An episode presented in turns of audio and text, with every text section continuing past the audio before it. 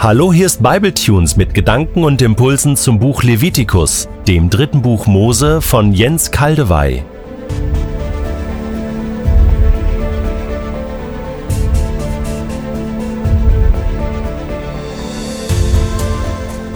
Ich lese in der Übersetzung Hoffnung für alle Levitikus 7, die Verse 16 bis 21. Wenn das Opfer freiwillig dargebracht wird oder um ein Gelübde einzulösen, kann das Fleisch auch noch am nächsten Tag gegessen werden. Am dritten Tag aber müssen die Fleischreste verbrannt werden.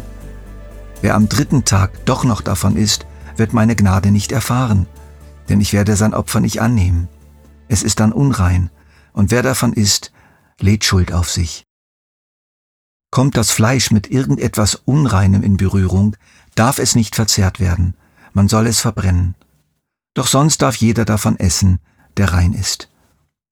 Wenn jemand, der vor mir als unrein gilt, vom Fleisch des Friedensopfers isst, das mir dem Herrn geweiht ist, hat er sein Leben verwirkt. Er darf nicht länger zur Gemeinschaft eures Volkes gehören. Auch wenn jemand mit etwas Unreinem in Berührung gekommen ist, mit einem unreinen Menschen, einem unreinen Tier oder mit irgendetwas, das ich der Herr verabscheue, und dann vom Fleisch des Friedensopfers isst, muss er aus dem Volk ausgeschlossen werden und sterben.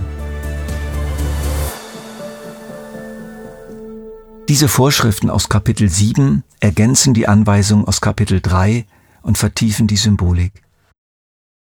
Der Anteil des Fleisches, der von Israeliten gegessen werden durfte, sollte möglichst am selben Tag gegessen, sozusagen frisch zubereitet und verspeist werden. Allenfalls noch am zweiten Tag, aber nicht mehr am dritten. Das erinnert an das Manna in der Wüste. Es sollte an dem Tag, an dem es gesammelt wurde, gegessen und nicht bis zum nächsten Tag aufbewahrt werden. Einige Israeliten taten das und da wurde das Manna stinkig und schimmlig. Jeden Tag sammeln und jeden Tag essen. Das heißt nichts anderes, als jeden Tag frisch und neu mit Jesus unterwegs zu sein, neu aus seiner Fülle zu empfangen, Gnade um Gnade. Das Verbot, das Fleisch des Heilsopfers länger aufzubewahren, hat sicher einen hygienischen Hintergrund, das ist klar. Es weist aber als Schatten zukünftiger Güter, wie es im Hebräerbrief heißt, prophetisch hin auf ein wichtiges Anliegen Gottes, nämlich, wir sollen ihm immer wieder neu begegnen. So funktioniert Beziehung. Wir sollen uns nicht auf vergangenen Erfahrungen ausruhen und sie nicht zu festgefügten Traditionen machen, die mit der Zeit das Leben verlieren. Der Gott von früher, den wir mal erlebt haben, der Jesus, den wir in unserer ersten Zeit als Christen so wunderbar erlebt haben, schön und gut und wichtig, aber es reicht nicht. Bleibt an mir, dem Weinstock, sagt Jesus, bezieht Tag für Tag Lebenssaft von mir, so dass ihr eure Frucht bringen könnt. Unser tägliches Brot gib uns heute, so sollen wir beten, und das bezieht sich auf das leibliche Brot und das geistliche, auf die leibliche und auf die geistliche Nahrung. Es ist tatsächlich so. Geben wir es zu. Oft kommen wir zusammen und essen uraltes Fleisch, holen es aus irgendeiner Tiefkühltruhe alter gesammelte Erkenntnisse, aber anders als physisches Fleisch aus dem Gefrierschrank bietet es keine wirkliche Nahrung mehr. Unser tägliches Brot gib uns heute. Das echte, wirklich nahrhafte Brot kommt heute vom Himmel. Gott gibt es uns heute für diesen Tag. Wir sind also da total auf Gott angewiesen. Eine weitere prophetische Anweisung ist diese. Und das Fleisch, das mit irgendetwas Unreinem in Berührung kommt, soll nicht gegessen werden. Mit Feuer soll es verbrannt werden. Es gab damals alles mögliche Unreine, zum Beispiel eine Leiche oder eine menstruierende Frau, alles Mögliche. Das Unreine damals steht symbolisch für das, was Gott nicht entspricht, was gegen sein Wesen gerichtet ist, oder um den alten Ausdruck zu verwenden, was mit Sünde zu tun hat. Wir können nicht geistliche Nahrung aufnehmen, zu Gott kommen, um von ihm zu empfangen und gleichzeitig mit Worten, Taten oder Gedanken uns von ihm trennen. Das passt nicht. Das verträgt sich nicht. Das führt dazu, dass die geistliche Speise wirkungslos ist, ja sogar schädlich. Beispiel die Gemeinde in Korinth. Dort gab es Leute, die das von Jesus eingesetzte Abendmahl dazu missbrauchten, zu schwelgen und zu fressen. und die Armen bekamen nichts ab. Es war keine echte Teilete, würde man in der Schweiz sagen. Es wurde nicht geteilt. Das war egoistisches, liebloses Verhalten. Und Paulus hat das so kommentiert, wer daher auf unwürdige Weise von dem Blut isst oder aus dem Becher des Herrn trinkt, macht sich am Leib und am Blut des Herrn schuldig. Deshalb soll sich jeder prüfen, und erst dann soll er von dem Brot essen und aus dem Becher trinken. Denn wer isst und trinkt, ohne sich vor Augen zu halten, dass es sich bei diesem Mahl um den Leib des Herrn handelt, der zieht sich mit seinem Essen und Trinken das Gericht Gottes zu. Das ist übrigens auch der Grund, weshalb so viele von euch schwach und krank sind. Manche aus eurer Gemeinde sind sogar gestorben. Das ist deftig. Aber lassen wir es uns sagen. Unser inneres und äußeres Verhalten soll der kostbaren geistlichen Nahrung entsprechen. Es kann keine fruchtbare stille Zeit geben, wenn wir kurz vorher beim Aufstehen eine herablassende Bemerkung über den Körper unseres Ehepartners gemacht haben. Der Gottesdienst kann unmöglich eine Festmahlzeit sein, wenn Streit und Ablehnung und ungelöste Konflikte unter den brav singenden Gottesdienstteilnehmern herrschen. Und wenn die Band noch so schön spielt.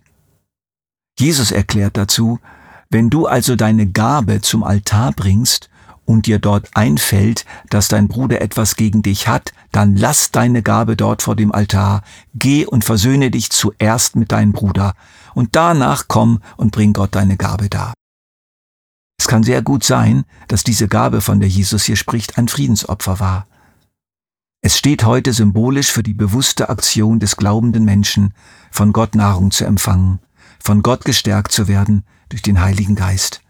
Aber es funktioniert nicht, es ist sinnlos, wenn du mit etwas Unreinem in Berührung gekommen bist, wenn du die Dinge nicht bereinigst, wie man so schön sagt, wenn du festhältst an etwas, das Gott einfach nicht gefällt. Wir haben noch etwas Zeit, um eine weitere Ergänzung zum Friedensopfer zu besprechen, die uns in Levitikus 7, Verse 29 bis 36 begegnet.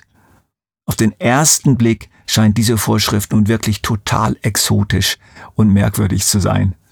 Auf den zweiten Blick allerdings, mit der christologischen Brille, öffnet sich nochmals eine tiefen Dimension des Friedensopfers.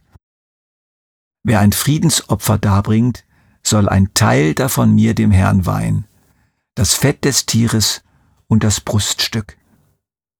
Beides muss er selbst zum Altar bringen und das Fleisch dort hin und her schwingen.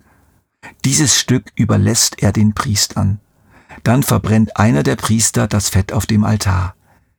Ihm soll die rechte hintere Keule des Opfertieres gehören. Sie ist sein festgesetzter Anteil, wenn er das Blut und das Fett des Tieres darbringt. Von allen Friedensopfern der Israeliten habe ich das Bruststück und die rechte hintere Keule den Priestern gegeben. Dieser Anteil steht ihnen für alle Zeiten zu, und zwar vom Tag ihrer Priesterweihe an. Ich, der Herr, habe befohlen, dass sie von den Israeliten diese Abgabe bekommen sollen, sobald sie ihren Dienst als Priester beginnen, und das gilt für alle Generationen. Eine großartige Symbolik, das macht richtig Freude. Die Israeliten stehen für die heutigen Glaubenden in ihrem normalen Leben, die Priester stehen auch für die Glaubenden heute, aber in einer ganz bestimmten Hinsicht in ihrem priesterlichen Dienst, in ihrem Unterwegssein für Gott, in ihrer Betätigung als Beauftragte Gottes in dieser Welt, als die, welche alle möglichen kraftraubenden und kräftezehrenden Jobs für ihn erledigen und oft auch leiden, als seine beauftragten Mitarbeiter. Alle im Dienst stehende und sich im Dienst hingebende Mitarbeiter erhalten die besonders guten Fleischstücke, also besonders hochwertige und kräftigende und wohlschmeckende Stücke des Fleisches von Gott durch den Heiligen Geist. Das Bruststück, das Brustfleisch. Was könnte das genau bedeuten? Die Brust ist der Sitz der Empfindungen, der Sitz auch der mütterlichen Liebe, dort wo das Herz ist.